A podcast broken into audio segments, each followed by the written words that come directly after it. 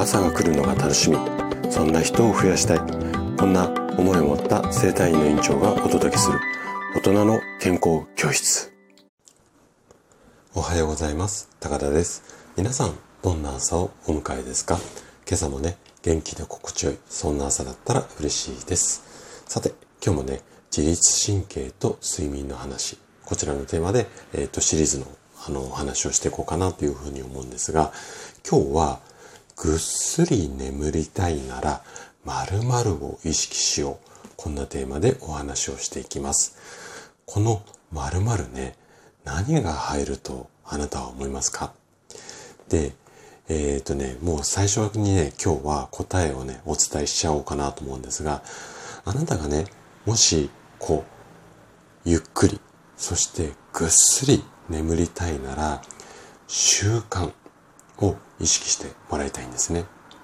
え、食べ物でもなくて枕とかマットレスとかいわゆる寝具でもなくて習慣ですか？ってもしかしたらあなたは思ったかもしれませんよね。で、確かにね、この寝具なんかが大切だよっていう情報もいっぱいあります。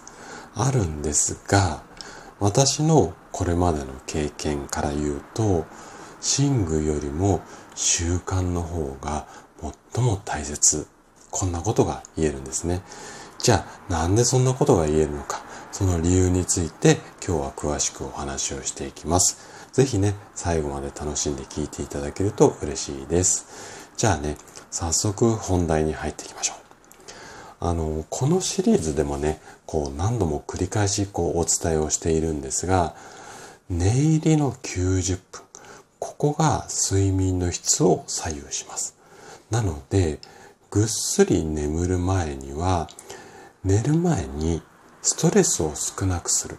ここがね、すごくこう大切になります。例えばなんですが、解決できない問題だとか、心配事なんかを抱えたままベッドに入ると、頭の中っていうのは興奮状態。だけど、体は横になっている。こんな状態なので、すぐに深い眠りには入れないんですよね。あなたも多分経験あると思います。なので、少しでもね、ストレスを解消した状態でベッドに入って寝入りをスムーズにする。この流れがね、すごく大切になります。はい。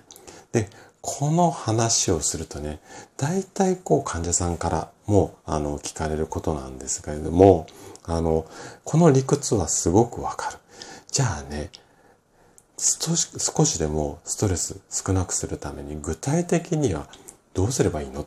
こんなことを聞かれることが多いんですね。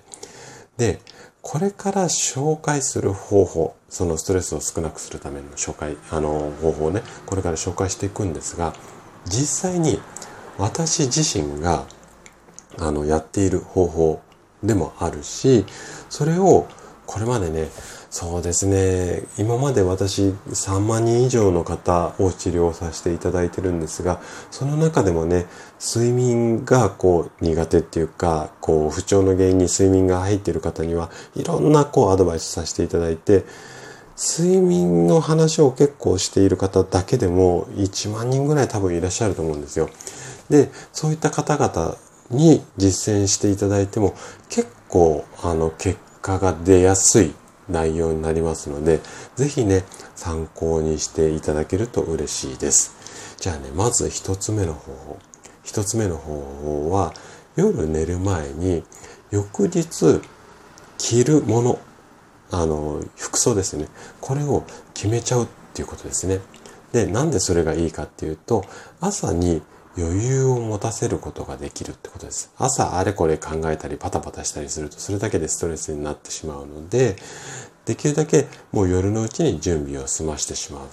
そうすると、朝の準備はもうできてるなっていうふうに頭の中が意識がされますので、余計なストレスが少なくなる。まあこんな考え方でですね。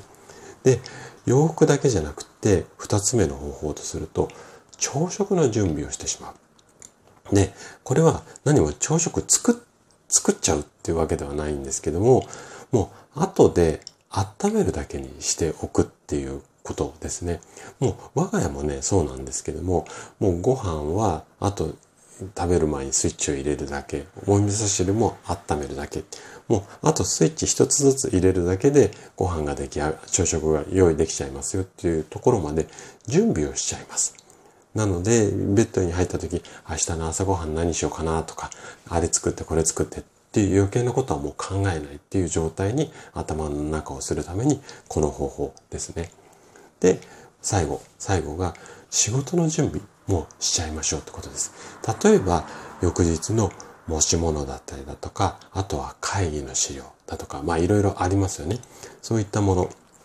あとは、例えば、お子さんの何かこう、うん、学校に持っていくものとか、持ち物の準備とか、そういうものも全部しちゃう。